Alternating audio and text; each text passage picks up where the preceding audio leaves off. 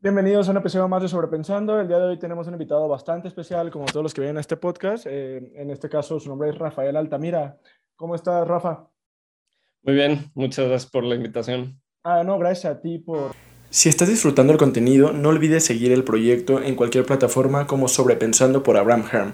Te invito a que te suscribas al canal y actives la campanita o que lo sigas en cualquier plataforma como Spotify, Google Podcasts, Apple Podcasts o iBooks. También puedes seguir el proyecto en Instagram como Sobrepensando AF o en TikTok como Sobrepensando por Abraham. Por tener este espacio con, conmigo respecto a, bueno, vamos a, introducir un poquito el tema de, de, esta, de esta ocasión, que, bueno, para quien no sepa, eh, o para los podcast escuchas, Rafa está estrenando una película actualmente, este, es una película de tapatía, ¿correcto, Rafa? Sí, es correcto, fue 100% hecha con talento y fue aquí 100% grabada también en Jalisco. Excelente. Pues esta película se llama When You Are Gone o Cuando ya no estés aquí. Actualmente está en, la, en, cartelera. Eh, la tenemos eh, disponible en, Cinemex. Creo que... Está en Cinemex aquí en Jalisco y en el resto del país. Estamos en varias salas en Cinetop y Cinemagic en algunos otros lados del país. Sí, o sea, es una película de tapatía que ha logrado posicionarse, ¿no? Respecto a, pues obviamente a la parte de la distribución, ¿no? Que Obviamente creo que algo, que, sí se, podría abordar el día de hoy en este podcast, yo, hablando de procesos cinematográficos, es esa parte de la distribución, ¿no? Que tiende a ser especialmente compleja, ¿no? A lo mejor no, bueno, no, no, sé si podría decir que el proceso en sí, que yo imagino que sí, pero más bien como tener ese alcance, ¿no? Para llevar tu película a la gran pantalla. Este, sí, definitivamente es un, es un, reto, ajá. sobre todo porque es cine independiente. Correcto. ¿Y cómo fue esta, pues, esta experiencia, ¿no? O sea, ¿cómo, ¿cómo, te enfrentaste a ello, ¿no? A la parte de, ya teniendo la película hecha, o sea, llevarla al cine, ¿no? Pues fíjate que la, la estamos llevando al cine gracias al apoyo de Enlace B. Enlace B es una empresa de distribución para salas de cine independiente, precisamente. En su momento sí se llevó a hablar tanto con Cinépolis como Cinemex, pero pues como tú sabes, estamos viviendo una época particularmente difícil para lo que es el cine, por la pandemia, por el hecho de que las salas las pueden tener máximo, ahorita actualmente ya al 80%, el año pasado era hasta el 50% máximo lo que se podía tener una sala de cine disponible. Entonces eso complicó mucho el panorama de nuestra salida a cines porque los cines no estaban arriesgando a cine independiente porque a fin de cuentas en cualquier momento si los clausuraban no se querían meter en este problema de no generamos lo suficiente, nos clausuraron y estamos al borde de la quiebra, ¿no? Ya ves que tanto Cinemex como Cinepolis tuvieron que tomar unos préstamos bastante grandes, de hecho, para poder como revivir eh, sus sucursales durante la pandemia. Entonces nosotros nos acercamos con ellos en el 2021, cuando la película estaba terminada, sí nos llegaron a dar una potencial de salida, estamos viendo para salir de octubre el año pasado, pero por cuestiones de la pandemia y de que precisamente los cines solo se pueden llenar al 50%, lo sentimos un poquito arriesgado. Entonces les pedimos dejarnos entrar como a principios de este año, 2022, pero llegando 2022, este, anuncian la variante Omicron. Correcto. Y los, los cines se nos echan para atrás, ¿no? Con justa razón nos dijeron, no, ¿sabes qué? Ahorita solo vamos a meter Spider-Man, este, Rápidos y Furiosos, o sea, puras películas que nos garanticen salas a tope, porque si nos vuelven a cerrar, pues no, no queremos correr el riesgo, ¿no? De arriesgar a cine independientes. Entonces, este, trabajamos con esta empresa, en la ACB, que nos está permitiendo salir a la salas ACB se llama. En la ACB. Enlace B. Ah, ok, Enlace B, sí, correcto. Justamente te iba a preguntar un poquito respecto a ello. O sea, tú tienes este acercamiento de esta empresa y esta empresa te, te, brinda el apoyo o esos conectes como para hacer posible la, la, distribución. Ajá, la empresa se dedica como tal a la programación de todos estos cines independientes. Son 40 salas a nivel nacional en las cuales estamos gracias a ellos.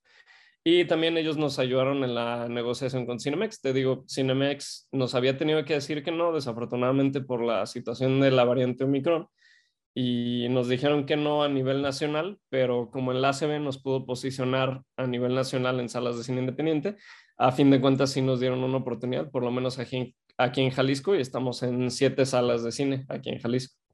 Um, no, sí, o sea, realmente a mí, a mí, me, parece, me parece grandioso, o sea, que, que, esto suceda, ¿no? O sea, el, el, ver una película de tapatía, ¿no? O sea, una película de tapatía también con, con un giro distinto, ¿no?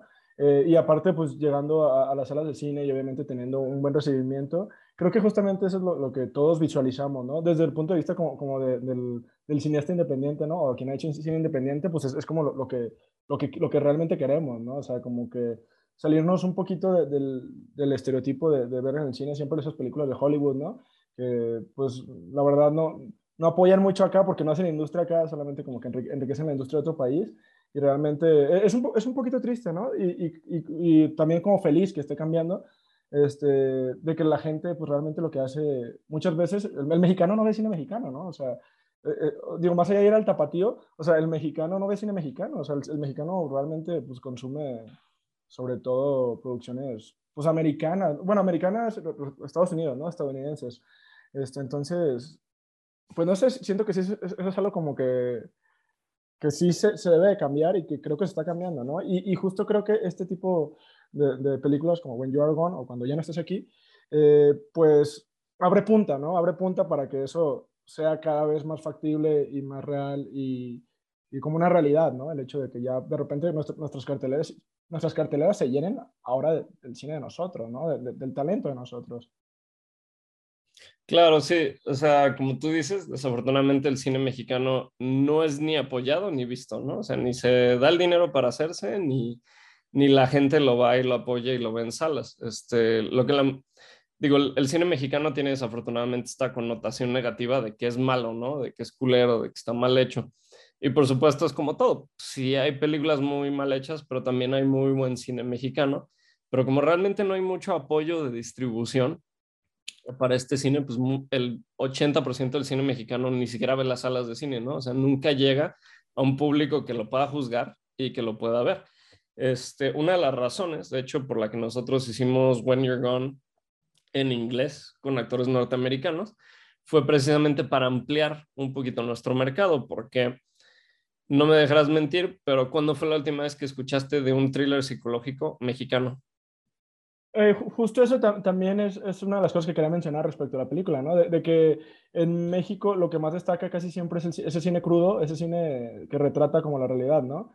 la, realidad, la realidad del tercer mundo mexicano, ¿no? Ya sea el, la pobreza en México que está muy culera. O el clasismo, ¿no? Esa el clasismo o la violencia del narco, que pues también es, es una realidad muy fea que nosotros vivimos aquí. Y también pues, las comedias, ¿no? Hay comedias mexicanas muy exitosas que les va muy bien, pero generalmente ese es el cine que se apoya y en el que se crea aquí, ¿no? Y el que el mexicano sí consume. Sin embargo, lo que son subgéneros, este, horror, thriller, thriller psicológico, todo ese tipo de géneros realmente no se hacen aquí porque los pocos intentos que se han hecho pues, han sido fracasos de taquilla completamente, ¿no? Nadie los va a ver, nadie les da la oportunidad porque dicen, híjole, cine mexicano de ese tipo, pues probablemente no va a estar bueno, ¿no? Mejor voy a ver Avengers otra vez, ¿no? Entonces... ahora, como que mencionas Avengers, perdón por interrumpir, y que quería como aportar lo que tú dices, o sea, es bien difícil, hablando ya de géneros específicos, es bien difícil imaginarnos un Avengers mexicano, ¿no? O sea, es algo que no ha sucedido y que, digo, yo no digo que, que sea una, un remake, ¿no? Algo, algo chafa, ¿no? Digo que unos superhéroes mexicanos que hagan su equipo, o sea, no, no, no es algo que, que, se haga en el cine mexicano. O sea, el cine mexicano realmente abarca, como tú dices, ¿no? Tres géneros, ¿no? Que es comedia, este, narco, violencia, polarización, no sé, como ese tipo de cosas, ¿no? Como sí, dramas muy realistas de, de, lo que es el tercer mundo, ¿no? De lo que vivimos en, en el día a día aquí, desafortunadamente. Y ese es el rollo, como realmente no había películas de este género, y no había apoyo para películas de este género y pues era un género que yo quería hacer, pues yo crecí viendo este tipo de películas que son las que me apasionan, de directores como David Fincher, de Martin Scorsese y Guillermo del Toro, que eran mis inspiraciones. Yo quería hacer algo así, pero dije, si lo hago, pues lo voy a hacer para un mercado más grande, ¿no? Que se pueda ver aquí y que se pueda ver en cualquier otro lado. Y a fin de cuentas, el inglés es el idioma universal del cine, nos gusta o no. El cine que se consume aquí en China pues es en su mayoría, en su 80% por lo menos, el norteamericano, ¿no? De Estados Unidos, como tú mencionas. Entonces, fue por eso que yo decidí escribir esta película desde la concepción original, el guion hacerlo en inglés. Y fíjate que eso nos ha permitido, porque le hemos estado festivaleando tanto en Europa como en Estados Unidos, como en otras partes, nos ha permitido agarrar buena atracción y buena atención en festivales. Ya tiene 11 premios a mejor película en los festivales en los que ha participado. Te estoy hablando de Rusia, París, Turquía, la India, este, Londres, Nueva York, San Diego, California del Sur. Se está teniendo muy bien recibimiento y es en parte gracias al hecho que está en inglés y la podemos mandar para allá y la pueden disfrutar sin barreras de subtítulos o, o prejuzgarla como cine, Exacto. cine mexicano o cine latinoamericano de ningún tipo. Simplemente ven un thriller psicológico, que el tráiler se ve bueno, está hablada en inglés. Pues, ¿De dónde van a asumir que viene, no? Van a asumir que viene de Estados Unidos y le dan la oportunidad de verla y pues luego ya la disfrutan, ¿no? Entonces, de cierta manera, el idioma es como esa herramienta que hemos estado utilizando con esta película para romper ese como prejuicio inicial de, ay, es que si viene de acá, pues va a estar chafa.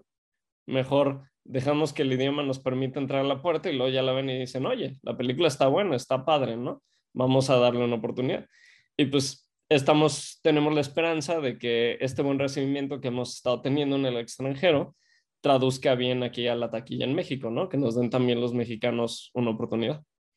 Sí, correcto. De hecho, pues creo que al final de cuentas de eso se trata eh, también el, trabajo de, no sé si un productor, de un, de un, realizador cinematográfico, en el sentido de que pues tienes que ver qué, qué, es lo que más conviene como para tu producción, ¿no? Que también está como la parte artística, pero a lo mejor ya cuando quieres meterte en industria tal cual, no es suficiente con el arte, ¿no? Sino que tienes que ver cómo funciona la industria, qué quiere la industria, qué pide O sea, como dices tú, a veces no está, nuestra, no está en nuestras manos, ¿no? Como, como de, si el inglés sea o no el, el, el, idioma más hablado, pero si así lo es, pues hay, hay que adaptarse, ¿no? Para poder crecer. Y creo que ese tipo de decisiones, al principio, digo, pueden estar acorde o no con lo que quieres, pero al final de cuentas van a abrir una puerta para que en un futuro tengas como ese campo de juego para ya hacer un proyecto más, más específico, ¿no? Que creo que incluso es algo que, algo que sucedió, si no me equivoco, con, con Guillermo del Toro, ¿no? O sea, que él empieza abriendo ese campo como con ideas más leves, este, para ya luego, cuando, cuando, ya se consagra, pues ya saca ideas que tenía 10 años perdidas, ¿no? Bueno, 10 años así como estancadas porque no podía por el tipo Sí, porque no le, no le daban el apoyo, ¿no? No creían en él. Pues él no, intentó era, no era esa leyenda, ¿no? Él intentó hacer aquí el laberinto del fauno, porque el laberinto del fauno estaba originalmente situado durante la Revolución Mexicana, la historia, pero aquí nadie le dio el dinero para hacerla. Entonces cuando se fue a España, en España le dijeron, ok, pero lo reescribes para que sea en la Revolución Española, y por eso la película es en España. Pero el guion original estaba escrito para México, nomás que aquí nadie creyó en él. Sí, exacto. Se, se, pierde, se pierde incluso esa, qué chido hubiera sido, ¿no? Que hubiera sido en la Revolución Mexicana, ¿no? Hubiera sido Estaba muy más... interesante ese aspecto de estar en la Revolución Mexicana para esa historia, definitivamente. Y al final termina ganando España por un talento mexicano, ¿no? o sea, es como, yeah. como, bien triste, ¿no? sí, eh, y, y cómo, yo tengo un par de preguntas aquí, o sea, respecto a lo que hemos hablado. Eh, ¿cómo, cómo, no, no, no, sé, ¿cómo es más o menos eh, tu, tu primer acercamiento hacia, hacia esta empresa de distribución en la ACB? Digo, ¿se puede saber? Y la otra también, eh, ya que me platicaste como de los festivales, también ya que tienes la, la, la película determinada, este, ¿cómo te, ¿cuál es tu acercamiento a los festivales? ¿no? O sea, ¿cómo decides, ah, mira, lo voy a mandar a, a, este, este y este? ¿O hay una plataforma o tienes un agente, ¿no? O sea, no sé, pues supongo que hay muchas vertientes. Uh -huh. Sí, pues mira, nuestro contacto con el ACB fue afortunado en parte. Mi coproductora, ella ya había tenido contacto con él previamente. Este, no habían distribuido películas juntos, pero ya tenían el, el, contacto, se conocían. Y cuando esta persona vio que ella empezó a publicar de los festivales donde estábamos quedando y donde estábamos ganando con la película, este, la contactó y le dijo, oye, pues vamos a ponerla en cines, ¿no? Yo te la puedo poner en mis salas independientes y pues hacemos la lucha por las salas comerciales también. Entonces él nos pidió que le mandáramos el screener de la película, la vio, le gustó mucho y pues él pidió, ¿no? Este, apoyarnos a distribuir y pues estamos muy, muy agradecidos con él, la verdad. En cuestión de los festivales, este, decidimos más que nada festivales que fueran acorde con el género, algunos, o sea, que recibieran cosas de terror, de thriller, etcétera, porque pues ya ves que los festivales a fin de cuentas tienen de cierta manera sus nichos, ¿no? Hay unos que se especifican como en un subgénero en especial o hay unos que son más generales. Entonces nos fuimos a varios del género, porque pues sabíamos que ahí los jueces pues iban a estar juzgando otras películas del mismo estilo, y pues eso nos ayudaría pues que fuera una competencia justa, ¿no? Porque pues por más buena que sea la película, a veces nunca le vas a ganar al drama vivencial de la historia de alguien que pues le llega a todo mundo, ¿no? Y es un peliculón, porque pues a fin de cuentas es, un, es una historia real y pues ese tipo de cosas siempre conecta mucho con la audiencia, ¿no? Y un thriller psicológico original puede llegar muy duro y entretener muy bien, pero no necesariamente va a generar esa empatía con la audiencia. Entonces nos fuimos más que nada a ese tipo de festivales de nicho y si nos fuimos psicológicos, ¿no? Ajá, de, bueno, de, de, terror, de, de subgéneros. Y en algunos sí nos fuimos a festivales, por ejemplo, en Nueva York y en San Diego, pues ahí sí eran festivales generales de cualquier género, pero le queríamos tirar porque pues también Estados Unidos es un gran mercado para esta película. O sea, esta película está diseñada para, el tipo de audiencia que ve ese tipo de película, ¿no? Tanto en Estados Unidos como en Europa. Entonces ahí sí queríamos ir a festivales contra todos los géneros para tener la, la oportunidad de competir ahí por mejor película.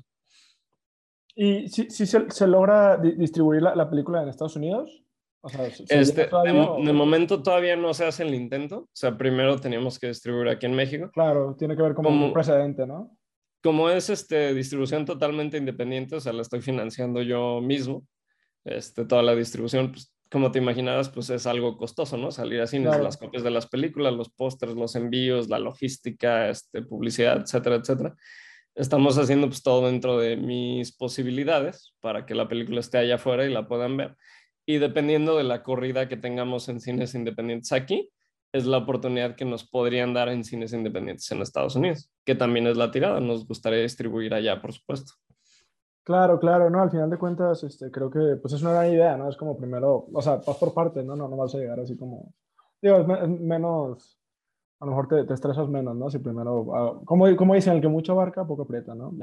Entonces, sí, primero haces una parte, te, te garantizas como... Vamos por etapas, ajá. Sí, que, que, de hecho, mira, siendo bien honesto, este, yo, yo vi la película ayer eh, y sí había, sí había gente en el cine, o sea, realmente, de hecho, fui con un amigo este, y, hasta, hasta, mi amigo me, dijo así como, digo, como en tono de sorpresa de que, ah, no manches, ¿qué onda? ¿Por qué hay tanta raza? O sea, como que usualmente no hay, no hay tanta raza en, las películas mexas. Que, que ya, ya es bien sabido que, que, en las películas mexicanas, pues sí, sí hay ahí como, como que una tristeza colectiva de, de algunos como productores que dicen, no, así es que hay películas chidas, que, no sé, como esas que salen del DIS, ¿no? De repente que salen mucha joya, eh, y vas a la sala y no, no, tanto, no tanto que no hay gente en la sala, ¿no? Pero sino el hecho de que vas a cartelera y que nomás hay una función para toda la semana y, o, dos funciones en dos semanas. Sí, y si nadie va a ver esa función porque nadie se enteró, al día siguiente ya la quitaron. Exacto. Este, ¿Y, y ¿tú, tú, has visto esto? O sea, ¿hay alguna película que sea como tu referente que, que hayas tenido esa sensación o...? ¿De como película mexicana te refieres? Ajá, mexicana, exacto, tapatía. Este, fíjate que ya tiene rato que, que, no he ido yo también a, yo soy culpable, yo creo que igual que todos, pero fíjate que las últimas veces que fui a ver películas mexicanas al cine, sí salí así como tan decepcionado que dije, ay, es que desafortunadamente ese pinche estigma y cliché que dicen es que el cine mexicano está malo, también no ayudan porque es lo que te digo, o sea, hay cine mexicano muy bueno y de calidad, pero a veces no pasa de festivales, eso es muy raro que lleguen a salas de cine. Y desafortunadamente casi siempre lo que llega a salas de cine pues ya es como el cine mexicano exageradamente comercial, que se hizo casi casi por encargo y que tiende a decepcionar mucho en calidad, en, narrativa, en actuación, o sea, que aparecen como telenovelas, pero con dinero, ¿sabes? Entonces ya, ya tiene mucho rato que no me he hecho una vuelta a ver una película de, de cine mexicano al cine como tal. Sí, no, ya cuando uno va, va a ver, pues va como con garantía, ¿no? De que, ah, esta película está buena, ¿no? O sea, que, que ya tiene como que a lo mejor algo ahí, una, una aurora, ¿no? De que, de que, está chida. Yo creo que, no, no recuerdo, ah, creo que la, la, última que vi mexicana, obviamente, pues la, la, de ayer, ¿no? La de When You Are Gone, que ahorita vamos a pasar un poquito más a eso. Yo la última que vi fue la de Chilangolandia en el cine, y la verdad es que, digo, no sé si la viste, pero está chida. Está, está interesante. No, no, tuve la oportunidad de verla, esa sí me interesaba. Está, está chida. Yo no, yo no sabía ni, ni, siquiera, o sea, yo la vi porque de hecho mi, mi novia la, la, eligió y fuimos a verla. Yo ni sabía qué era, así dije, ah, pues a ver qué show. Y ya cuando la vi, la neta, sí dije, ah, está muy chida, la verdad. También es como que algo que vale la pena ver dentro del cine mexicano, como comercial. Y bueno, regresando un poquito a, a la película, eh, ¿cómo surge la, la idea, no? O sea, o, o antes de, de, ir a la idea, o un poco de los dos, o sea, también, ¿cómo defines el, el género de, de, thriller psicológico, no? Y por qué este género, o sea, que a, a mí en lo personal el género se, se, me, se, me, hace de lujo porque, como digo, yo siento que aporta, ¿no? Abre punta para que siga viendo este tipo de, de, películas, ¿no? Como más, no sé si más arriesgadas, pero sí al menos distintas, ¿no? Sí, pues yo la, la, razón por la que caí en este género, te digo, pues tiene que ver mucho con, con, mis inspiraciones, ¿no? Como lo que yo crecí viendo de niño. Y es que a mí, el, a mí me cuesta mucho trabajo que el cine me sorprenda. No es que no lo disfrute, pero me refiero más bien en el sentido de que un final que realmente no lo veo venir, nunca me pasa, porque como ya me sé muy bien cómo hilan las historias y cómo los cineastas plantan las pistas y todo. Inclusive en películas así que me fascinan, que yo no mames, es un pinche peliculón, me pasa muy seguido que va a los 20 minutos, ¿no? Se va a acabar así. Se va a morir, ¿no? De que... uh, va, va, a pasar esto, ya está muerto, etcétera, Exacto. etcétera. ¿no? Entonces, como ya, como ya ese tipo de películas no me sorprende, y pues yo recuerdo cuando estaba chico y veía grandes películas de grandes cineastas, que me tenían todo el tiempo así, ¿no? Al borde del asiento y diciendo, ¿qué va a pasar? Y que te empiezas a generar tus teorías de, es esta persona o lo están haciendo por esta razón o lo otro. Y hasta que no llegas al mero final, no puedes entender así como el macropanorama de qué fue lo que pasó. Y es cuando te cae el 20 de, por supuesto, ¿no? Esa era la respuesta, porque no se me ocurrió antes. Eso es a mí lo que me fascina del thriller psicológico, cómo juega con tus expectativas cómo te involucra como parte de la historia para que tú estés a fuerzas no solo viendo y disfrutando, sino activamente pensando y tratando de solucionar el misterio por ti mismo, pero que no lo puedas solucionar hasta que no llegues al mero final, ¿no? Entonces, como a mí me fascinaba ese, ese género, esa sensación que te daba estar en el cine y ver ese tipo de película, yo siempre quise hacer algo así, ¿no? Entonces, por eso fue que desarrollé la idea de When You're Gone y por eso yo sabía que ese era el género con el que yo quería empezar a dirigir cine, porque quería darle esa sensación a las audiencias que a mí me dieron esas películas, ¿no? Cuando yo estaba niño. ¿Es esta película tu debut como, como director? Sí, es mi ópera prima. O sea, tal cual. ¿No, no habías uh, dirigido cortometrajes con anterioridad? Cortometrajes, sí. Okay, sí, okay. Había, sí, sí, había, dirigido un par de cortos, pero pues de un corto a un largo sí hay una gran Sí, sí, claro. De, no, no puede estar preparado. Involucrado. Por muchos cortos que hayas grabado, no puede estar realmente preparado para enfrentarte a Para un largo. Digo, es, es ahí, ¿no? Es, es, es, estando ahí cuando ya te preparas. Literal, o sea, ya es, la, la producción. es empírico y por experiencia literal. Exacto. Sí, porque digo, al final hay cortos muy complejos y unos de una complejidad pues inmensa, ¿no? Este, bueno, sí, sí hay unos cortos sí, muy, muy, muy ¿cómo decirlo? Pues muy bien hechos, a lo mejor con, con, mucho dinero, con muchas cosas, ¿no? Pero al final de cuentas, la duración de una película sí es, es, es o sea, sí es como el triple, cuádruple trabajo, ¿no? De uh -huh. alguna manera. Y, sí, y... también un desarrollo de historia mucho más complejo, porque pues, tiene que durar cierto tiempo y aparte tiene, cada escena tiene que tener su utilidad. En un corto es mucho más fácil. Escribes nada más lo que quieres contar y lo haces en conciso. Sí, sí, correcto. O sea, hay como, uh, tiene que ver como un poquito más de, tienes que mantener más el tono, ¿no? También este, uh -huh. en la película, ¿no? Como que sí, cuidar que todas las escenas tono... parezcan una sola película. Y mantener un tono tenso aparte, o sea, que mantenga a la gente interesada a pesar uh -huh. de lo largo, también tiene mucho su chiste, ¿no? Que en un corto es relativamente sencillo porque pues en 10, 15 minutos igual y nadie pierde del todo la atención, ¿no? Pero mantén esa misma tensión y atención por dos horas, ya se vuelve más complejo.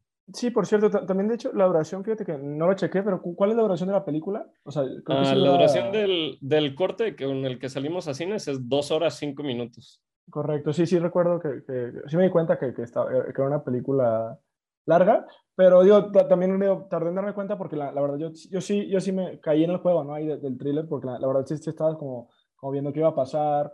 Aparte, pues está chido, ¿no? Como que ver la ciudad ahí plasmada, ¿no? Tu ciudad. Pero también, también otra pregunta, o sea, mm, es una pregunta como muy, muy específica, pero uh -huh. dentro del guion, ¿no? Que, que, que, que, donde vive este personaje, ¿no? Que, que tiene este, este problema ahí con, con su esposa, con, con, con, el secuestro y todo esto. Este, es, es, es, me imagino que la idea es como que es una ciudad eh, estadounidense, ¿no? O, o, sí, ¿no? Realmente. La idea original, o sea, en su concepción, estaba pensado para ser grabada en Nueva York, que yo estaba viviendo en Nueva York cuando desarrollé la idea base.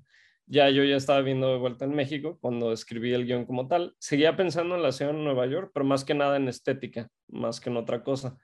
En algún momento llegué a considerar grabarla en Vancouver, como para dobletear por Nueva York. Ya ves que hacen eso para películas Ah, y sí, series todo sí, el pues tiempo. Vancouver es el, el Nueva York 2 en el centro, ¿no? En downtown. Ajá.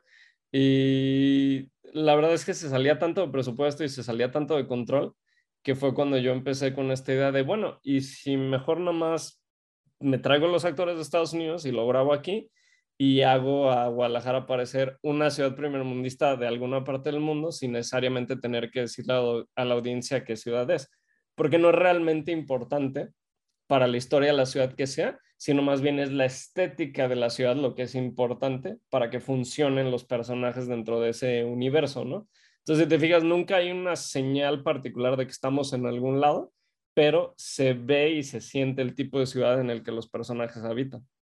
Sí, a, a mí eso se, se me hizo, se me hizo chido por lo siguiente, o sea, por eso que tú dices, de que al final de cuentas ti- tienes como unos personajes en un lugar en el cual no estás dando explicaciones porque no es importante y al final de cuentas ese lugar, o sea, es- tú usas un lugar este, de habla hispana y lo haces parecer que es un lugar de, de habla este, anglosajona o habla inglesa. Eh, y, y eso le da más originalidad, ¿no? Porque re- realmente es un lugar que no existe. O sea, Nu- Nueva York existe, ¿no? Y ha estado en muchas películas. Y en este caso es dentro del universo narrativo, ¿no? Pues no, no es un lugar que exista, o sea, realmente. Y, y- y eso me, me abre las puertas como, como a ideas más locas, digo, que, que incluso yo pensé dentro, de, dentro del trip de la película, pues yo sí me pregunté eso, dije, se supone que él está como literal en, en un lugar donde hab- hablan todos inglés, supone que no es Guadalajara. Entonces yo digo, entonces eso podría aplicar de que pues, tú puedes grabar literal un, un, no sé, por ejemplo, un video, un cortometraje, pues puedes hacer un guion de un cortometraje de, de unos alemanes, ¿no? Que tienen ta- tales problemas o, o- o- o tales historias y grabarlo en Mazamitla, ¿no?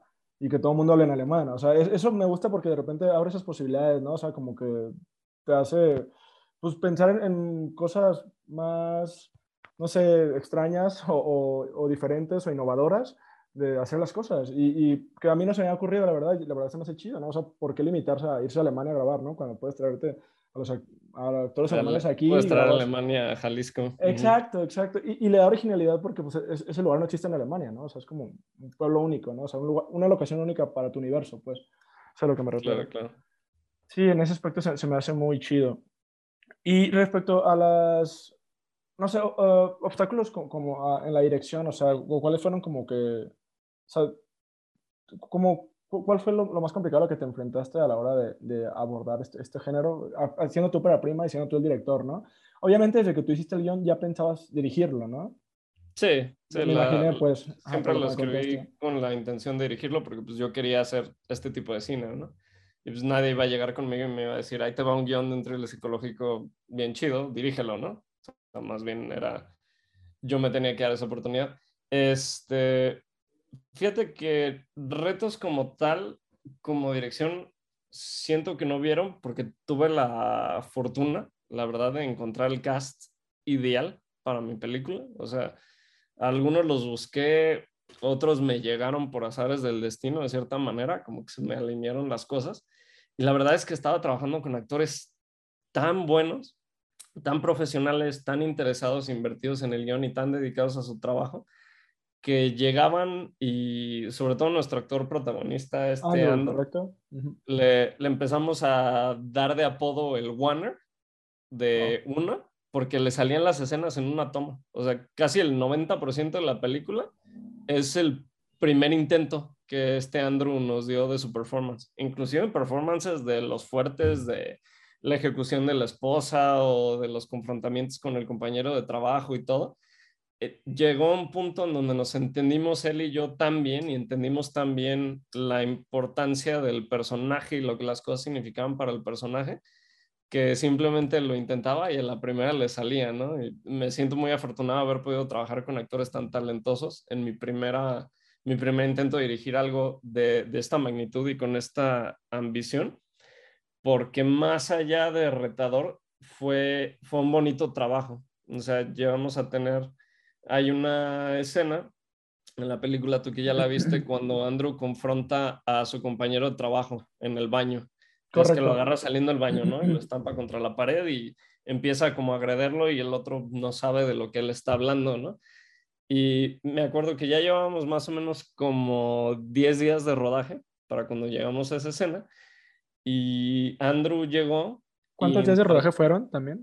Fueron 24. 24, interesante. Andrew llegó a la escena y empieza la primera toma y llega así, ¡pum! lo estampa contra la pared y súper agresivo, ¿no? Y se le mete en su cara. Y llego y le digo, oye Andrew, la actuación está muy bien, este, no es que estés haciendo nada malo, le digo, pero no estás entendiendo lo que tu personaje está sintiendo ahorita. Y me dice, oye, ¿por qué? Y le digo, es que sí hay momentos donde tu personaje es paranoia y agresividad pura, pero aquí no. O sea, aquí, este es el punto de la historia donde tú ya estás empezando a dudar de ti mismo porque tú ya no sabes ni qué pedo, o sea, estás plagado por alucinaciones, tienes tus delirios de persecución, crees que él te está chantajeando, pero no quiere decir que necesariamente tú tengas la razón. Y él te lo dice y te responde con una honestidad y una sinceridad en sus ojos de que él no te está haciendo nada, de que no tiene ni idea de lo que estás hablando, que cada vez que él te dice que no, tú tienes que registrar eso, lo tienes que sentir, tienes que empezar a decirte, me estoy volviendo loco yo, o sea, lo estoy inventando todo, estoy atacando a una persona inocente sin razón, y luego te tienes que autoconvencer a ti mismo de que él es y toda la evidencia apunta de que él es, y lo vuelves a atacar. Y cada vez que él te vuelva a decir, no soy yo, no sé de qué estás hablando, tú te tienes que volver a cuestionar a ti mismo porque tú sabes que ya no puedes confiar en ti mismo a estas alturas del partido. Y me volteé a ver y me dice, creo que es la mejor dirección que me han dado en mi vida, ¿no? Y si te fijas, así es la escena. O sea, la escena es lo Yo sí me sentí así como, como, como el personaje. O sea, como Andrew, eh, lo que al que interpreta. Yo sí me sentí así como, o sea, cuando la agarra es, como, oye, yo pensé que ya estábamos llegando a algo, ¿no? Pero realmente dudas también pero, pero él mismo se empieza a cuestionar, ¿no? Porque pues a esas alturas del partido, tanto nosotros como audiencia, como él como el personaje viviendo la situación, pues sabe que ya no puede confiar en sí mismo, que su percepción está alterada de una u otra manera, por algo está tomando los antipsicóticos, ¿no? Y todo lo demás que está pasando en su vida. Entonces, el hecho de que fueran tan buenos actores me permitía que llegaran, que le metieran de su cuchara y que yo los pudiera nada más refinar, ¿no? O sea, te diría que más allá de retos directoriales, que realmente no tuve, o sea, fue, fue disfrute puro, todos nos las pasamos súper bien haciendo las escenas. Más bien los límites que teníamos era el tiempo. La verdad es que era una película muy ambiciosa, con un presupuesto muy bajo, con muy poquitos días de rodaje y trayendo talento de Estados Unidos que pues tenía días finitos aquí que iban a estar me regresaron a Estados Unidos, ¿no? Con el personaje de Mark, el coprotagonista, el compañero de trabajo, tenía 10 días para sacar todas sus escenas, porque ese es el tiempo que él podía venir de Nueva York para grabar con nosotros. Andrew apenas los tuve los 24 exactos. O sea, terminando el rodaje, Andrew tenía su vuelo a las 6 de la mañana del día siguiente para regresarse a Los Ángeles. O sea, todo estuvo súper apretado. Mucha gente me ha preguntado, ya que han visto la película en festivales y así, me dicen, oye, ¿y si hubieras tenido los millones que tiene Hollywood para hacer la película? Más tiempo, ¿no? Que se traduce hubiera cambiado, ¿no? Y les digo, la verdad es que nada, la película hubiera sido exactamente la misma, pero hubiéramos trabajado días de 8 horas en vez de días de 20 horas. Ok, sí, me imagino que fue una odisea, ¿no? Digo... Sí, sí, o sea, sí, no te a mentir, sí nos echamos de que un día de 26 horas de corrido, ve y duerme 3 y regresa otras 18, ¿no? Dentro de 3 horas. O sea, sí fue un rodaje muy pesado, pero tenía que ser así porque era un proyecto muy ambicioso, tenía muchas escenas, muchas locaciones y pues era el presupuesto que yo podía tener, ¿no? Como a fin de cuentas la financié de mi propia bolsa la película entre lo que tenía, lo que pude conseguir prestado y los paros que pude conseguir, este, pues tenía, tenía muy controlado, ¿no? El, el presupuesto. Entonces eso pues fue lo que, lo que se pudo hacer, ¿no? Y Andro entendió, o sea, él venía bien chiqueado de, él es un actor en Los Ángeles, a eso se dedica profesionalmente. Él venía bien chiqueado de sus llamaditos de ocho horas, si hago horas extra, me pagan el triple de dos horas extra, entonces nunca hay horas extra. Entonces yo ya sabía con Andrew, es un excelente actor, muy dedicado, muy talentoso, Pues yo sabía que yo tenía 10 horas de él así a peak performance, ¿no? Así de Andrew siendo el excelente actor que es, 10 horas. Ya no le puedes exigir mucho después de... Ya no le puedes exigir mucho porque pues, nosotros, tercer mundo, estamos acostumbrados de que pues, las chingas son chingas y, y, te aguantas, ¿no? Pero pues allá no, y es perfectamente entendible, diferentes mundos, ¿no? A fin de cuentas. Entonces yo sabía que la hora 11 y hora 12 metía las manos, pero ya empezaba a ser medio mal actorcillo en algunas cosas, y ya de la 13 en adelante ya era un pésimo actor. Y no era su culpa, era cansancio. Y, era perfectamente, y era perfectamente entendible, ¿no? Y como el 90% de la película le está, en toda la película solo no sale en una escena. Mm, déjame ver si. Creo, creo que sí sé cuál es, pero no quiero decir nada, así que. Entonces, como en toda la película no sale en una sola escena, pues, realmente tenía que estar con nosotros en el set prácticamente todo el tiempo. Entonces, este, lo que hacíamos era, yo siempre le decía a la AD, ok, todo lo de Andrew primero, así de las primeras 12 horas del día, méteme todo lo de Sale Andrew. Si estábamos en una sola locación, todos los tiros de Andrew primero. Ok, ya terminó Andrew, ¿no? Hora 12 o 13. Mándalo a dormir, yo me quedo actuando la escena con la otra actriz. Y así hicimos la película. O sea, la mayoría del tiempo Andrew ya ni siquiera estar ahí porque yo lo mandaba a descansar para que él pudiera rendir al día siguiente, que tenía muchas más escenas, y yo interpretaba las escenas con los otros actores. Wow, no, ahora, ahora, ahora que lo escucho, esto que me mencionas, sí suena que las jornadas eran algo realmente pesado, digo, y, digo, pesado, pero obviamente pues eh, se dejaban llevar por ese amor, ¿no? Hacia, hacia el rodaje mismo.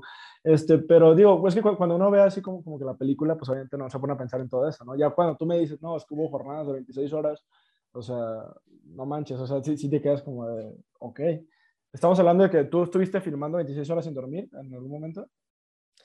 Sí, este, pues muy seguido. O sea, me echaba 26 horas, luego, como todo el equipo que usamos para producción era mío, eso es a lo que yo me dedico, era todavía llegar a mi departamento, ponerme a cargar pilas, preparar todo el equipo para el día siguiente, dormir más o menos una hora y levantarme para regresar al set con todo el equipo y echarme otro día 20 horas y así me la pasé.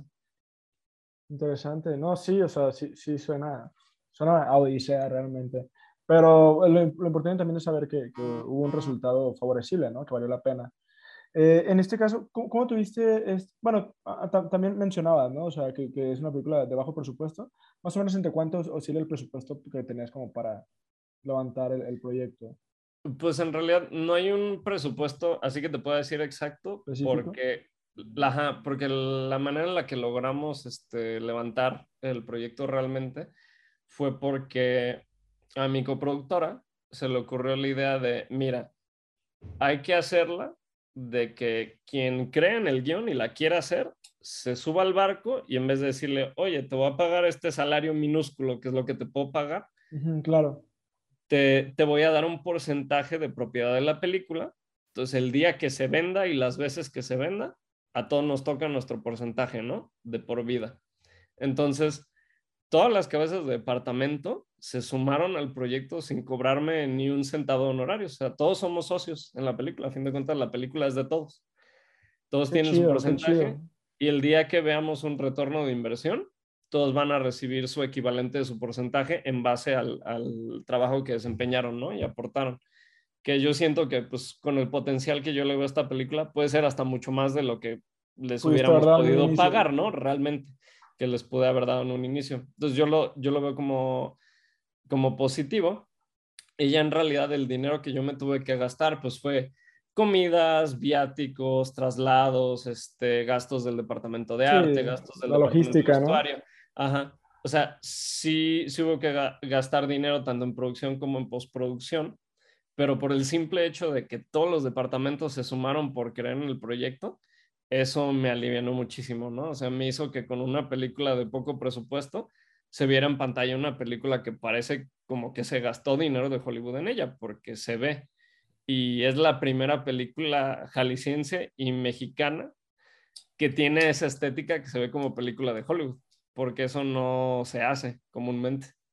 Sí, claro, claro. Sí, hay, sí o sea, no, no, no, no es tan no, no, no, sé si decir, no es tan arriesgado, me refiero en el sentido de que como que no se sabe mucho de, lo, de, los, de lo de siempre, ¿no? Digo, que, que, obviamente lo de siempre, digo, no quiere decir que esté mal, de hecho, de lo de siempre de México, de Guadalajara, hay, hay joyas tremendas, ¿no? Como, como bien puede ser, digo, por poner un ejemplo que, que nunca falta también ahí, en los podcasts, creo que, que, grabo, que siempre lo pongo de ejemplo, Amores Perros, ¿no? Digo, que, que es un poco, es, es, ese tema de siempre, pero pues llevado a un nivel magistral, ¿no? Entonces digo, ya cuando te sales de, de esos temas ya hemos dicho que son como culturales, como de, ¿cuál es la palabra que hemos utilizado? Como sociopolíticos, ¿no? Ese, ese tipo de, de, temáticas. Ya cuando te vas a un thriller psicológico, pues ya, ya puedes abarcar otro tipo de, de tomas, otro tipo de estilos, otro tipo de, de montajes, ¿no?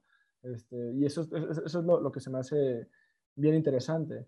Este, en este sentido, se, se me hace chido y que, creo que es lo que todos necesitamos oír, ¿no? Que, que se puede hacer, se, se pueden hacer cosas grandes en el cine, no digo las más grandes, pero se pueden hacer cosas grandes, bien hechas y bien producidas, de, gran calidad, uh, con bajo presupuesto, ¿no? O sea, que, que, ya se ha hecho también. Digo, yo también había, aquí en el Festival Internacional de Cine de Guadalajara, hubo una película que, que, proyectaron que se llama Monstruo.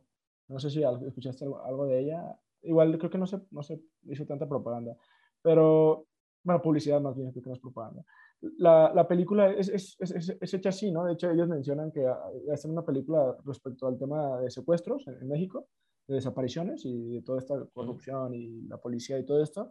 Y, y no, no, le no, no, tienen un presupuesto tampoco, porque yo le pregunté también ahí, ahí al director por, por, el festival. Y, me dice, no, no hay un presupuesto. O sea, ahí conseguimos lo, lo, que teníamos con quien teníamos y quien podía prestarnos nos prestaba y quien nos apoyaba nos apoyaba. Y la verdad es que yo vi la película ahí en el festival si algún día la pueden ver, se llama Monstruo, es película mexicana eh, sobre secuestros y desapariciones. Este, y la verdad, la película, pues chida, ¿no? Así como, como la, la, que tú produciste, o sea, son películas que a mí me gustan y digo, no manches, qué chido. Ya cuando te enteras del trasfondo dices, todavía te emocionas más porque no manches, pues entonces, o sea, se puede hacer, ¿no? Solamente falta que, que se tenga esa disposición a trabajar en equipo y esa disposición a colaborar para sacar cosas interesantes, ¿no? No todo es dinero, pues es lo que, lo que quería decir.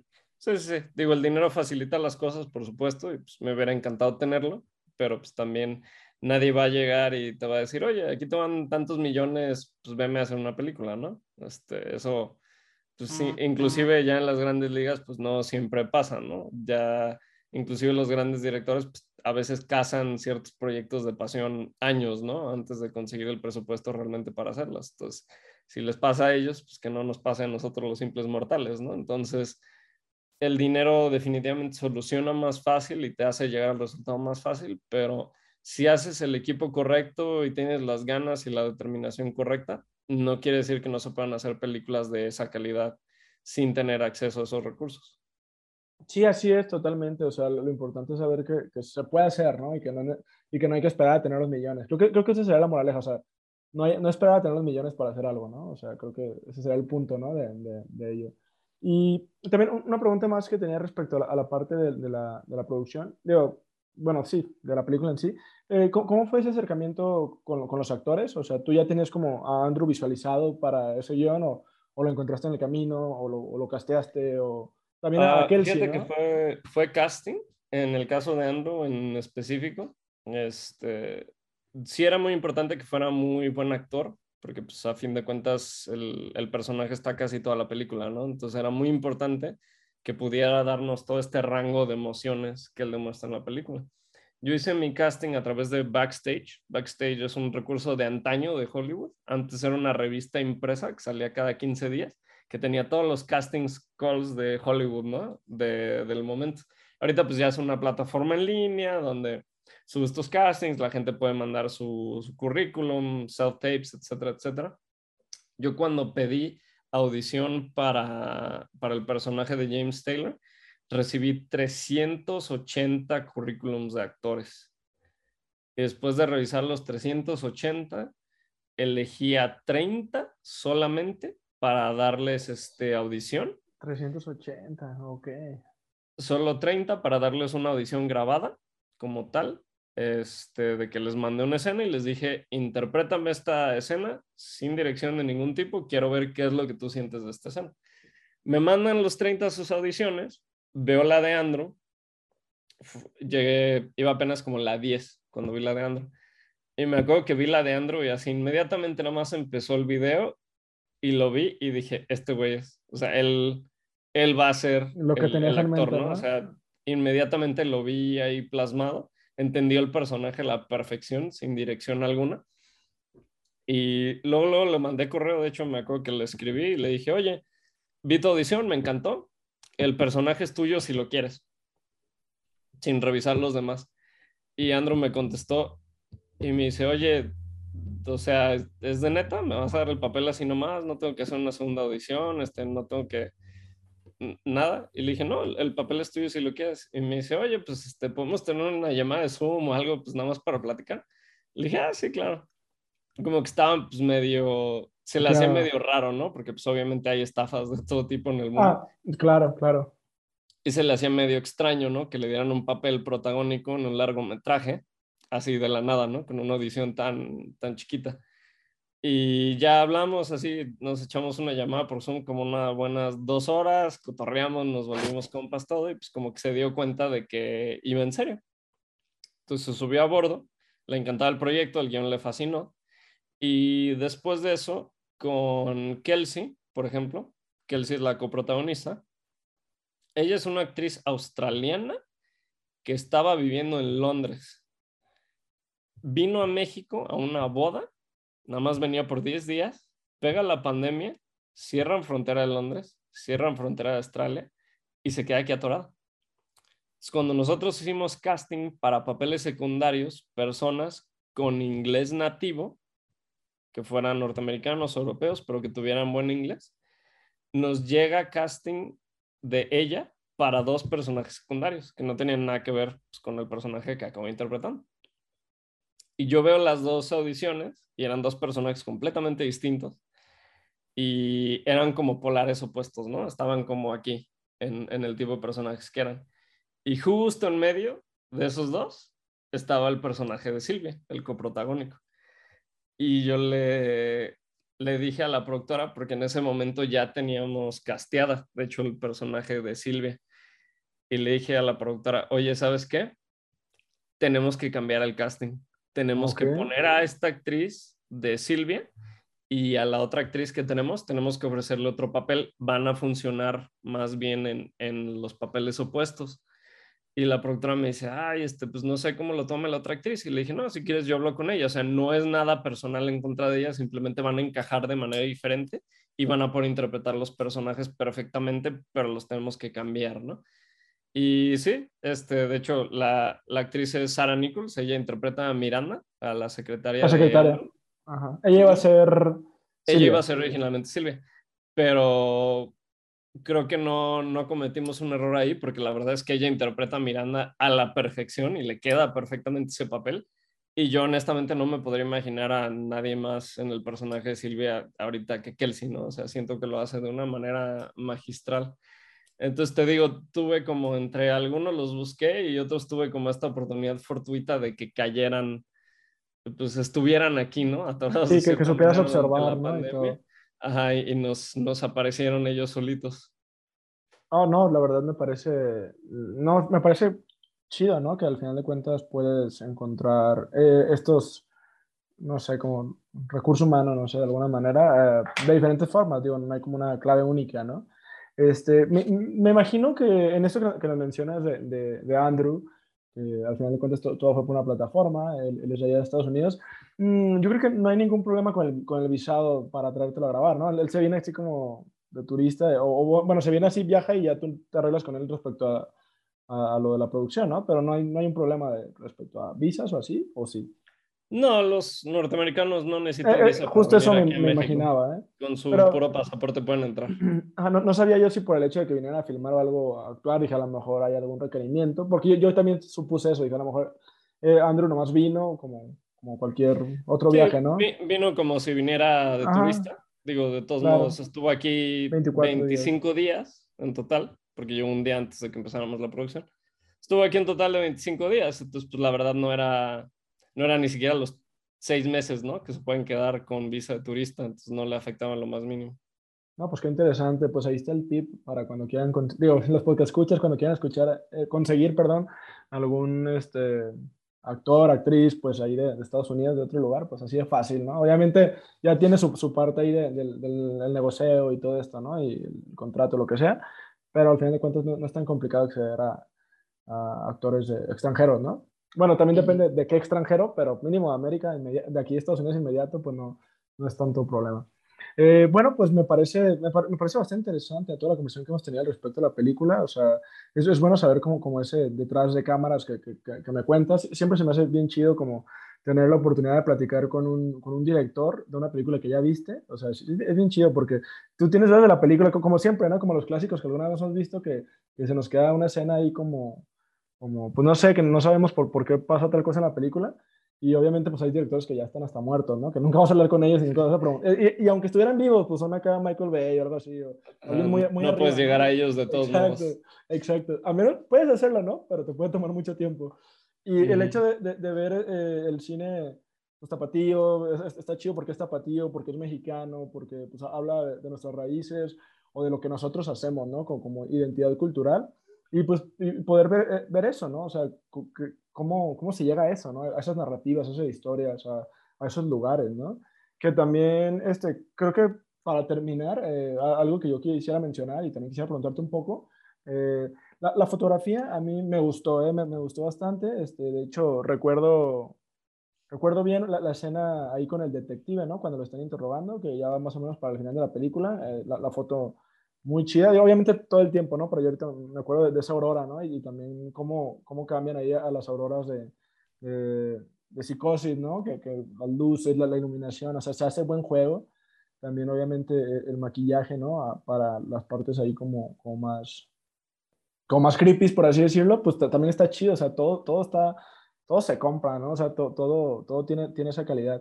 Pero eh, a nivel fotografía, eh, te quería preguntar esto, o sea, ¿cómo, obviamente, pues tienes tu, director de foto, pero ¿cómo, o sea, cómo, ah, cómo llegan a ser el, guion técnico entre los dos? O sea, ¿tú, tú hiciste el guion técnico y se lo mostraste a él, lo hicieron juntos, o sea, ¿cómo llegaron a, a lo que se verá en pantalla, ¿no? ¿Cuál fue la tregua, el acuerdo? Eh, fíjate que en el, en el caso de When You're Gone en particular, yo también trabajo de, de cinefotógrafo, mm, sobre todo en videoclips, este, moda, comerciales, cosas así y he fotografiado cortos míos. Entonces, afortunadamente sí tengo una noción bastante clara de cómo utilizar la luz, cómo utilizar la cámara, etcétera, etcétera. Entonces, hubo una muy buena comunicación con mi fotógrafo, porque él... ¿Puedo saber el nombre del fotógrafo también? Sí, se llama Johanan Montaño. Es un cinefotógrafo de aquí de Jalisco, muy talentoso, lleva creo que más de 15 años ya de trayectoria. Este, sobre todo trabaja muchísimo en videoclips y comerciales de, de alto impacto, hace pues, foto espectacular y también, pues, como pudiste ver en la película, ¿no? Hace excelente sí, sí, correcto. también. Este, de hecho, la segunda película que dirigí, también él, él hizo la fotografía, volvimos a poder colaborar, lo cual fue genial. ¿Ya tienes otra película en puerta? Digo, como, como uh, sí, de hecho, terminé de editar mi tercera película la semana pasada. Ok, ya hay trabajo ahí en, cola, ¿no? O sea, sí, la, la segunda película fue terminada hace ya como cuatro o cinco meses. O sea, ahorita ya están empezando procesos de distribución. Es muy factible que la veamos en cines a finales de este mismo año. Y la tercera, la tercera ya está en proceso de, de postproducción, ya pasó a sonido y música esa está para 2023. Vamos a salir a cines con eso. Ok, ok, ok. Y obviamente me imagino que vas a seguir ahí como, como más o menos la misma fórmula, ¿no? Que traes por acá, que ya, hemos platicado. o bueno, ah, este bueno, también pueden ser como ya géneros distintos, ¿no? No, no... Sí, pues la segunda es comedia romántica y la tercera es drama oscuro. Entonces en realidad no tiene nada que ver en estilo. Creo saber cuál es la, la, la, segunda. Es donde actúa, bueno, no sé, lo voy a decir al aire, ¿no? Lo puede que me equivoque. ¿Dónde actúa Cristo? Cristo Fernández. Ah, ya, ya, la vi, ¿eh? ya la vi también. Sí, sí, sí, sí. Bueno, o sea, es que sí, sí la vi, pero al mismo es que, ahí te va. Yo estaba en el Festival Internacional de Cine con Valores haciendo mi servicio social, eh, que se hace aquí en Guadalajara, este, y, y, la proyectaron y yo estaba haciendo mi servicio, pues yo, yo, tuve que estar ahí todos los días. Pero mm, no la pude ver completa porque me estaba moviendo, estaba, estaba grabando el, detrás de cámaras y estaba haciendo requerimientos técnicos del festival. Pues no me pude sentar a verla así corrida, pero sí la estuve viendo en, en, pedazos, vaya. O sea, vi varias, varias cosas y me gustaría verla completa desde cero para poderla disfrutar. Espero que, que sería también llegue, pero, pero sí, sí, sí recuerdo que, que de hecho, eh, justo hablaba con, con Gil, eh, saludos a Gil ahí que, que hizo esto posible, este, le decía que, que como que al principio yo, yo, no me di mucha cuenta, digo, yo, yo estuve viendo pues toda la película ayer ahí las dos horas, pues la de When You're Gone, y ya como casi casi hasta el final me di cuenta que, que era Kelsey, ¿no? La que compartía escena con Cristo, y dije, le, pregunté, oye, era ella, ¿verdad? Y ella me dijo, ah, sí, y dije, ah, como que yo tengo también mala memoria para, para esas cosas. Sí, pues es que también los personajes que hace Kelsey en Who Speaks Love y en When You're Gone están tan exageradamente separados que no las puedes hilar. O sea, aunque sea la misma actriz, la verdad es que no la reconoces porque su actuación la hace ver tan diferente, ¿no? O sea, no solo la apariencia física, es la fisicalidad, el lenguaje corporal, la voz, cómo adopta todo, es completamente diferente. Definitivamente, Kelsey es una actriz pues, camaleónica, ¿no? Tiene muchísimo rango, yo diría porque puede ser tan chistosa y divertida como lo es en Who Speaks Love, como acá pues tan, tan dramática, ¿no? Tan, tan fuerte en When You're Gone. Sí, que también hay, hay en When You're Gone, eh, como, como comentario, sale ahí también Cristo en un cameo, ¿no? Que literal es, es una, una, toma, ¿no? Que Cristo, digo, Cristo Fernández, para quien no sepa, que también ya, ya, ya grabé un podcast con él, eh, mencionaba cosas interesantes también, ahí, ahí, ahí, lo, vamos a estar subiendo pronto, porque este se va a subir hoy mismo. Este, pero lo, que mencionaba es que Cristo sale, eh, digo, es el, el que hace el papel de Danny Rojas en, en la serie de Ted Lasso. Y, y, es el personaje de post-créditos de Spider-Man No Way Home, ¿no? Sí, digo, sí, ahí, el, el, spoiler, pues ahí está, ¿no? Pero. Eh, le, le, está yendo muy bien y también fue el protagónico en un comercial de Forza Horizon, que estaba padrísimo el comercial. Creo que sí lo vi, ¿eh? Sí lo vi, sí, sí, sí vi el, el, comercial. Me salió en YouTube, ya es que ahí te, te, bombardean de toda la publicidad de todos lados. Me acuerdo que mm. así de que dos segundos del comercial y dije, ah, Cristo. Y, y ya si, si, le dije a un profe, ah, pues vi a, a su exalumno por ahí.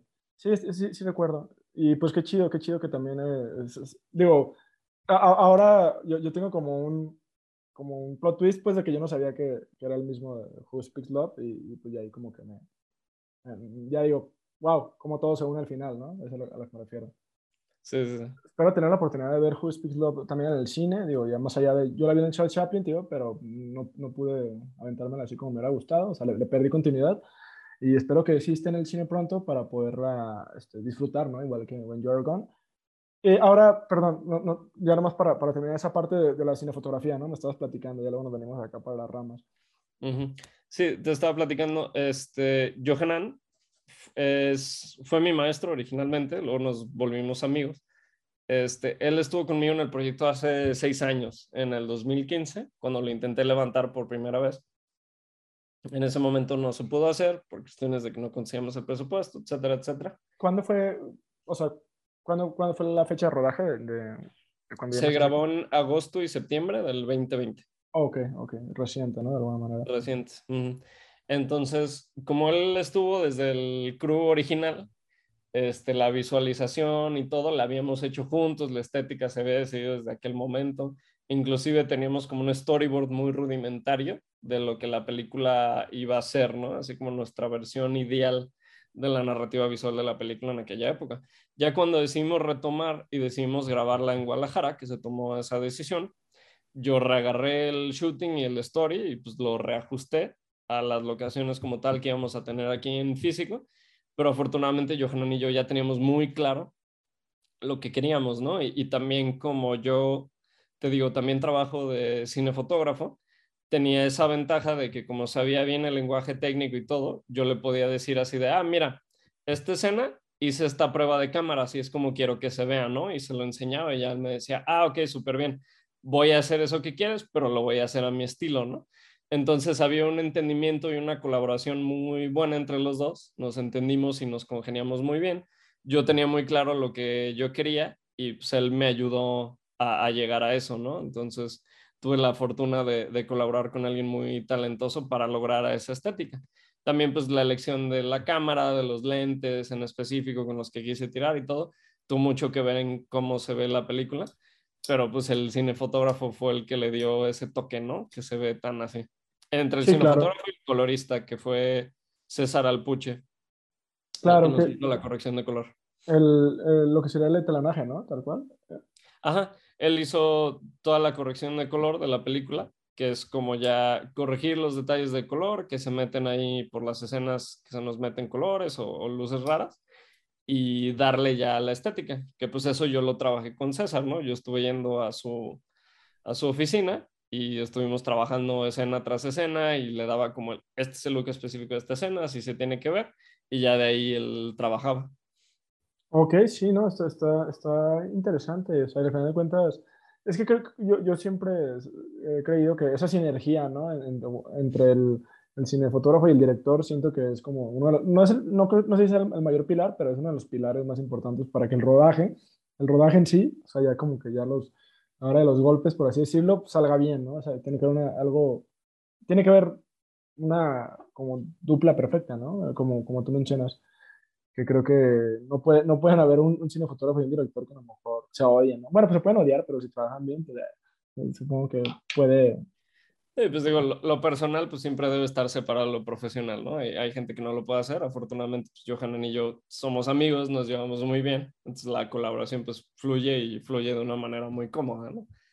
Claro, y casi siempre coincide, ¿no? De que, pues obviamente, las personas que terminan haciendo esa mancuerna de fotógrafo y cinefotógrafo, pues no se odian, nada, son amigos, ¿no? Y, y, han hecho muchas producciones juntos, ¿no? Que, al final de cuentas, el cine se trata mucho de alianzas, ¿no? Con las cuales, que sea gente con la que puedes confiar. Claro. Este, y sí, está muy interesante esa parte. Eh, respecto a, esto de las películas, hablamos un poquito de When You're Gone y también de Who Speaks Love. Bueno, ahí la, la, la pusimos sobre la mesa. La, tercera también viene, viene en, en, inglés, o sea, porque digo, cabe destacar que esta película que, mencionamos, que Who Speaks Love, eh, pues también, ¿no? Tiene, tiene su, su, su, principalmente como el, audio o el habla eh, en inglés, pero ahí es un universo más como bilingüe, ¿no? Obviamente, ¿no? No, no es como totalmente. No, no es solamente inglés, porque parte de la historia pasa aquí en Guadalajara Exacto. y la historia pasa en Estados Unidos. Entonces se tiene los dos idiomas y pues de hecho la temática tiene mucho que ver con los idiomas. No, fíjate que mi tercera película es 100% mexicana, hablada en español, actores mexicanos. Está set en los 80s, o sea, México en los 80s. Este, me tocó la oportunidad de trabajar con Tatiana del Real, que Tatiana Real es una actriz mexicana de renombre. Fue nominada al Ariel por su papel secundario en la película de Gloria Trevi. Hace unos años acaba de estar en la serie de Luis Miguel de Netflix. Este, es una excelente actriz. Tuve la oportunidad de dirigirla. Ella, ella protagoniza, ¿no?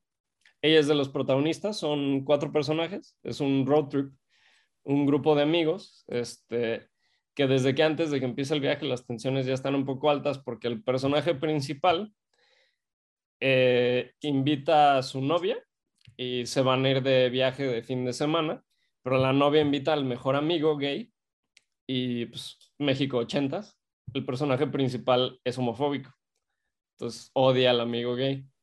Y el personaje principal invita a su mejor amigo que es manager de bandas, que es medio marihuano, medio drogadicto, medio rockstar y su novia, que es una chava fresa del principal, pues le caga el, el, amigo marihuano, ¿no? Entonces están los cuatro en el viaje y desde que empieza el viaje, pues ya hay odio entre todos y hay tensión entre todos. Entonces tiene mucho humor negro de que como que se están tirando entre ellos y las situaciones son medio incómodas.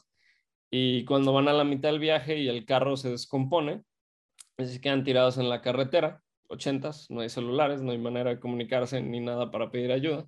Interesante. Las las tensiones empiezan a subir entre ellos y empiezan a sacar lo peor uno del otro y empiezan a tener consecuencias, ¿no? Entonces estaba muy interesante. Es un drama con tintes de humor negro.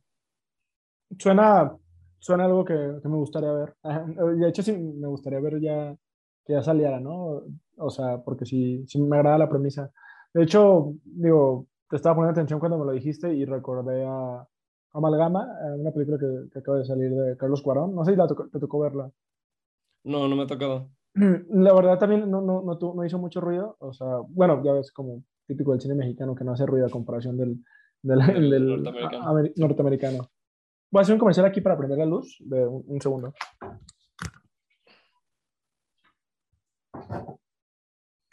Ah, perdón, listo. No te y ahorita para ir cerrando. Ah, como te decía, pues sí, esta de perdón, como te decía, esta de amalgama, este, pues es, Eh, digo, no, no, es un road trip, road trip tal, cual, pero también es ahí de que pues son, son, cuatro dentistas, tres hombres y una mujer que se van a, que están, están así como en una, en una peda, en una fiesta, en un congreso de dentistas y luego agarran la peda y luego se, se van a una isla paradisíaca a pasarla, o sea, a pasarla bien los cuatro, ¿no? Y uno de ellos también eh, es un, es un gay. Este, y pues no sé, ahí traen una, una dinámica así como de, de, que también chocan, empiezan, al principio todo está bien y todo parece estar bien, pero ya luego al final es, es como que empiezan a chocar y se, se, mete muy, es como algo muy psicológico, está muy interesante, la verdad es que se la recomiendo bastante también a, quien sea que nos esté escuchando en este momento y también a, ti por si la pudieras ver. Pero... Sí, muy interesante. Sí, sí, y la verdad, Carlos Cuarón, la verdad, qué, qué gran director. Pero eh, bueno, este, en este momento creo que ya no, no queda más que invitar a, la persona que nos está escuchando en este momento que vayan a ver When You Are Gone, eh, chequen, chequen los horarios, o sea, pónganle ahí, en, métanse Cinemex, ahorita si se meten, pues van, van, a, van a poder encontrar, ¿no? Si no me equivoco, en, la página, ¿no? Ahí, ahí, sale en cartelera. Sí, está en la página. De hecho, este, estamos ahorita hasta el miércoles como tal, este, esperamos que nos extiendan una segunda semana, pero pues, lo que hablamos del cine mexicano, ¿no? No tiene ni la exposición ni la oportunidad que tiene el, el cine extranjero. Entonces, pues entre más personas puedan irnos a ver ahorita de aquí al miércoles, tenemos más oportunidad de que nos extiendan una segunda semana, ¿no? Entonces, quien pueda ir, pues vayan hoy, vayan mañana, porque puede ser que para el jueves ya no estemos en cartelera. Sí, la verdad es que la recomiendo bastante la película, les va a gustar, aparte pues es totalmente grabada en Guadalajara, o sea, siempre es bonito ver a tu ciudad ahí ah, levantando ahí la bandera, ¿no? Entonces, sí, sí, véanla, de hecho, yo, bueno, este podcast, como dijimos, pues va a salir hoy mismo, en un ratito, ya ahí obviamente te lo paso y todo, ¿no? Para que el mundo lo, vea, si, si quiere escuchar los comentarios de la película, que también están bastante interesantes, este, pero sí, vayan a ver When You Are Gone y búsquenlo en Google, Cinemex. Ah, y te iba a preguntar también, justamente se me fue, este, como para acercarse a estos cines independientes, eh, ¿cómo, ¿cómo, está eso? O sea, ¿también tenemos los cines independientes aquí en Guadalajara o, son a nivel república? Ah, aquí en Guadalajara solamente estamos en Cinemex, y en ah, Cinetop de Atemajac, que es uno de los cines independientes. Cinetop, Atemajac, aquí lo vamos a poner En el resto de la república tenemos ahí la lista en las redes sociales de When You're Gone, When You're Gone Movie en Facebook. Ahí está la lista donde puedes ver en qué ciudades está y en qué cines en específico va a estar. Estamos en San Luis Potosí, en Nuevo León, en Torreón, en Aguascalientes, en Puebla, en el Estado de México, en Culiacán. O sea, sí estamos en muchas partes del país, nada más en cines específicos y ahí en nuestras redes sociales pueden ver la lista de exactamente dónde la pueden ir a ver. Perfecto, pues aquí dejamos las redes también para que pues puedan ver. Lo, dejamos en descripción, lo dejamos aquí en pantalla para que lo puedan escribir o lo puedan, o puedan acceder de un clic. Eh, no, no, se la pierdan, por favor, véanla. Eh, hay, que, hay que apoyar, hay que apoyar el, cine tapatío, claro que sí. Y bueno, creo que ese sería como más o menos el, final. De hecho, me gustaría eh, preguntarte, Rafa, si tienes alguna conclusión ¿no? respecto a lo que a lo que hablamos el día de hoy, ¿no? O sea, ¿quieres concluir con alguna reflexión, algo específico respecto a los temas que estuvimos abordando?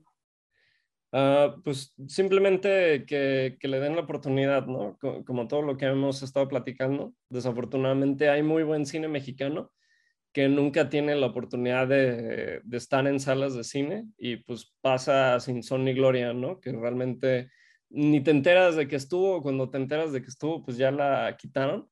Aquí hicimos mucho la lucha de que esta película lograra salir a salas de cine, que pues ha sido un, trabajo largo y ha sido complicado. Y pues que le den la oportunidad, que la vayan a ver, que la disfruten ahorita, porque ya estuvimos en Feratum, de los festivales de cine más grandes de horror de Latinoamérica, y durante Feratum tuvimos la oportunidad de estar en la plataforma de Filmin Latino. Y estuvimos ahí una semana entera Muchísima gente nos vio de todo el país, disfrutaron la película, tuvimos muy buenas reseñas. ¿Cuándo fue esto? Esto fue hace dos meses. Sí, hace dos meses. Perfecto. Y fíjate que varias de esas personas se dieron la oportunidad de irla a ver a cines, ahora que hemos estado en salas, y nos han dicho, ¿no? Es que la verdad la película, o sea, cambió. Dicen, en la pantalla, con el sonido envolvente, con la gente a mi alrededor reaccionando y sintiendo y viviéndola al mismo tiempo, la experiencia no tiene nada que ver a cuando la vi pues, en mi iPad, ¿no? O, en, mi, en la pantalla de mi computadora o en mi televisión. O sea, realmente sí es, es muy distinta la experiencia que se puede dar y que puede tener. Y sí es una película que vale la pena que la vayan a ver mientras todavía estamos en salas de cine. Sí, claro, la experiencia del cine es única y, y, a veces irrepetible, ¿no? De que ya no, ya no la van a poner. Pero digo, mínimo, si la van a ver en su casa, digo, si hay oportunidad de verla en film latino en el futuro y así, pues véanla en una, en una pantalla, ¿no? o sea, véanla en una, tele y no en, una compu, en un celular, ¿no? Que, que siento que también eso siempre, eh, llega a ser como diferenciador, ¿no? Para cuando uno disfruta una película, ¿no? Que uno se acostumbra a verlas en el celular y qué malas costumbres, la verdad, pero bueno, yo, lo, yo, lo, hago, no, yo lo hago. No, no, no tiene nada malo ver la película en el celular, pero pues el problema inherente de eso es que pues, en el mismo celular te aparecen notificaciones, te entran llamadas, tienes la distracción de la vida diaria, de todo lo que está pasando a tu alrededor. Y la verdad es que When You're Gone es una película un poco compleja, no me dejarás mentir, y si no le estás poniendo atención, sí está bastante fácil perderle el hilo, sobre todo por los giros que tiene la trama. Entonces, si la ves en una gran pantalla donde tu enfoque solo está ahí y no tienes distracciones, te va a cambiar muchísimo la experiencia. A que si la estás viendo en el celular, te distraes y, ay, güey, ¿no? ¿Qué, ¿Qué pasó? Ya no entendí cómo llegó el personaje acá, ¿no? Entonces, vale la pena irla a ver en cines. Sí, sí, correcto, es la verdad, totalmente. Disfruten del cine porque para eso está. De hecho, hay quien dice que, que el cine va, va, va, a morir así como, que, como lo conocemos. No creo. O sea, creo que las pantallas de cine no van a dejar de existir. Eh, de hecho, una, una, teoría de la conspiración, una teoría así como, como pacheca, como conspiranoica, es que en el futuro, en vez de que dejen de existir las salas de cine, este, van a dejar de existir como que las carteleras como tal y como que puede, o sea, esto ya es como ya irse, ¿no? Como una, no sé, puede, puede ser y puede no ser, de que Netflix compre las salas, por ejemplo, y las salas sean de Netflix y tú vayas y las veas, ¿sabes? Como que ya sea como que otro conglomerado. Como que rentes la experiencia. Ajá, algo pues, así. Hay muchos cineastas como Spielberg y, y, otros cineastas grandes que han dicho que las salas de cine van a acabar estando reservadas prácticamente nada más para los blockbusters, ¿no? O sea, va a ser para ir a ver películas de Marvel, este, películas de Avatar, cosas así muy grandes que les garanticen taquilla y todo el demás cine ya nos va a llegar por plataformas. Digo, no está, no, ajá, no está tan lejana el, el pensamiento porque pues a fin de cuentas meter una película a cines conlleva mucho dinero y mucho riesgo, ¿no? Y muchas veces los estudios grandes dependen de películas como Transformers, como Avengers, para recuperar en cines todo lo que sus otras películas pierden y quedar en números positivos, ¿no? A final de año. Entonces, definitivamente, si el cine se reserva para esas películas en específico, pues va a ser pura ganancia para ellos y todo lo demás lo van a sacar a plataformas con y, menos riesgo suponiendo que, que eso sucediera con, con, como tú dices, que, que, suena, suena real, ¿no? Digo, no sabemos si va a pasar o no, pero suponiendo que sí fuera, ¿tú crees que esto fuera un beneficio para la, la, la, los que hacen como esta parte independiente o de bajo presupuesto o crees que será un retroceso? O sea, ¿tú cómo lo ves? Es un arma de doble filo, digo, a fin de cuentas existen plataformas como Amazon en donde tú puedes llegar con tu película y aunque Amazon no te la compre, te dan la oportunidad de, ok, súbela a la plataforma y dependiendo de cuántas vistas tengas, te damos una tajada, ¿no? Entonces, eso ha permitido a cineastas independientes que no necesariamente les han comprado su película, tener la oportunidad de ponerla en plataformas donde la pueda accesar pues, una gran cantidad de gente, ¿no? No sabía que se podía manejar de esa manera, pero está... Mucho del cine independiente que está en Amazon lo ponen de esa manera y así Amazon no te la tiene que comprar, no tienes que hacer un deal, digo, no es necesariamente la mejor estrategia para generar dinero uh -huh. o como para venta, pero si lo que tú quieres es que tu película está ahí afuera y esté disponible para que la gente la vea, es una muy buena opción, ¿no? Y pues en cambio en cines pues no se tiene esa oportunidad. Ir a cines es complicado y, y es costoso, ¿no? Entonces son armas de doble filo. Está padre esa opción que te da Amazon para el cine independiente, pero pues también muchas de las plataformas pues ahora se están poniendo como su cierto pues ya tienen como el poder, ¿no? O sea, lo que ahorita tiene Netflix como plataforma es lo que en algún momento tenían la, las distribuidoras grandes de cine en Hollywood, ¿no? O sea, de, yo decido si sales. Y si yo digo que no quiero que salgas, no sales, ¿no? Entonces, si ya no existen las salas de cine independiente y Netflix o HBO Max o alguien así no te agarra, pues la película queda en el limbo, ¿no? Entonces, es un mm. arma de doble filo, definitivamente, si para allá va la industria. Sí, claro, ya sería como algo, algo interesante de ver, ¿no? De cómo puede evolucionar. Que se me hace interesante eso que dices de Amazon, yo, yo no sabía, y como pregunta express, o sea, realmente, me imagino que debe haber una pauta, ¿no? Para que tú incluso puedas subirla sin, sin, que, a lo mejor sin que te paguen, como dices que, no, te presta la plataforma, no, no, no te doy dinero, pero la puedes tener ahí, ¿no? Por mí no hay bronca. Este, pero, ¿sabes tú cómo llega a ese punto? O, o sea, si hay un filtro, realmente cualquier persona que tenga una película buena independiente, no sé, como When You're Gone, ¿no? Por pues, ejemplo. Este, pues más allá que filtro es como llegar al, al conecto correcto, o sea, ah. con un programador, exacto. que el programador te la pueda poner ahí, ¿no? Ya hay, existen un montón de distribuidoras y agregadores que se dedican precisamente a eso. Agarran el proyecto, van y lo pichan a diferentes plataformas. Algunas plataformas dicen, ah, yo sí te lo compro, te ofrezco tanto y hay plataformas como Amazon que dicen, oye, no te la compro, pero si la quieres subir, o sea, cumple como los estándares de calidad para que esté en la plataforma como contenido libre para ver, pero pues ya cada vez que, que alguien la vea, pues te doy tanto, ¿no? Mm, sí, sí, sí, está bastante interesante y digo, o sea, qué chido, ¿no? O sea, que de alguna manera digo, no te dan el dinero, pero te dan el apoyo, es como no te dejo ahí tirado, ¿no? O sea, es como, está bien. O sea, puedes utilizar mi, mi medio para abrirte punta, ¿no? Mm. Interesante, interesante, ahí ténganlo en cuenta también. Algún este, realizador que me está escuchando que, no haya escuchado esto, pues ahí está el dato, ¿no? Eh, y bueno, creo que eso sería más o menos el, dato final, ahora sí, eh, para cerrar. Ya tuvimos ahí la conclusión. Eh, mi conclusión, pues es más de lo mismo, ¿no? O sea, este, hay, que, hay que apoyar el cine tapatío, hay que ir a ver When You're Gone, hay que ver, pues no solamente eh, específicamente esta película, sino como que todo, ¿no? O sea, realmente hay que darnos la oportunidad de ver el cine mexicano. Que sí, obviamente, de repente sales decepcionado, ¿no? Que me ha pasado, me ha pasado que, que voy a ver películas mexicanas. De hecho, me ha pasado específicamente, creo que lo más feo una vez, así que, que sí salí. De, de hecho, voy a decir la película, no me molesta decirlo, creo que no, no, no, estoy diciendo nada malo, pero vi una película que fue la primera película de, de Dana Paola en el cine que se llama Lo más sencillo es complicarlo todo. Eh, es la peor película que he visto en el cine es la peor película que he visto en el cine y la peor película mexicana que he visto. O sea, realmente nunca he llegado a ver algo así de, así de malo. También no es que haya visto tanto cine este, mexicano o, que lo haya visto todo como para decirte, no, así es la peor. Pero realmente, uy, uy, uy, sí, sí, sí suele pasar. Pero realmente también a veces te, llevas sorpresas muy gratas, ¿no? O sea, como, como no sé, Chilangolandia, ¿no? When You Are Gone, este, ¿qué culpa tiene el niño? Etcétera, etcétera, ¿no? Con, comedias muy buenas también. Entonces, pues hay, hay, que darle esa oportunidad y no hay que dejar de consumirla. Y por otra parte, pues agradezco eh, por, esta, por este espacio, Rafa, una vez más, como por tercera vez agradezco. Creo que aquí tenemos algo bueno. Este, pues nada, espero que también a, la gente que lo, que lo, escuchó le haya gustado. Sí, muchas gracias por la invitación, un placer. Eh, no, el placer es mío totalmente. Y a los que escuchas, pues también gracias por llegar a este punto. Si llegaron aquí fue porque les gustó. Esto fue Sobrepensando con Rafael. Y pues, eh, muchas gracias a todos. Este, vayan a ver la película, por favor. Les dejamos aquí las ligas. De hecho, dejamos también el tráiler, ¿no? Aquí al final. Sí se puede, ¿no? Supongo que. Sí, claro. Dejamos ahí el, tráiler. Y bueno, para la gente que, nos está viendo en YouTube, ¿no? Eh, eso sería más o menos. Entonces, hasta luego. Hasta luego. Y corto. Muy bien. Pues Rafa, pues eso, eso fue. Eh, eso fue el podcast.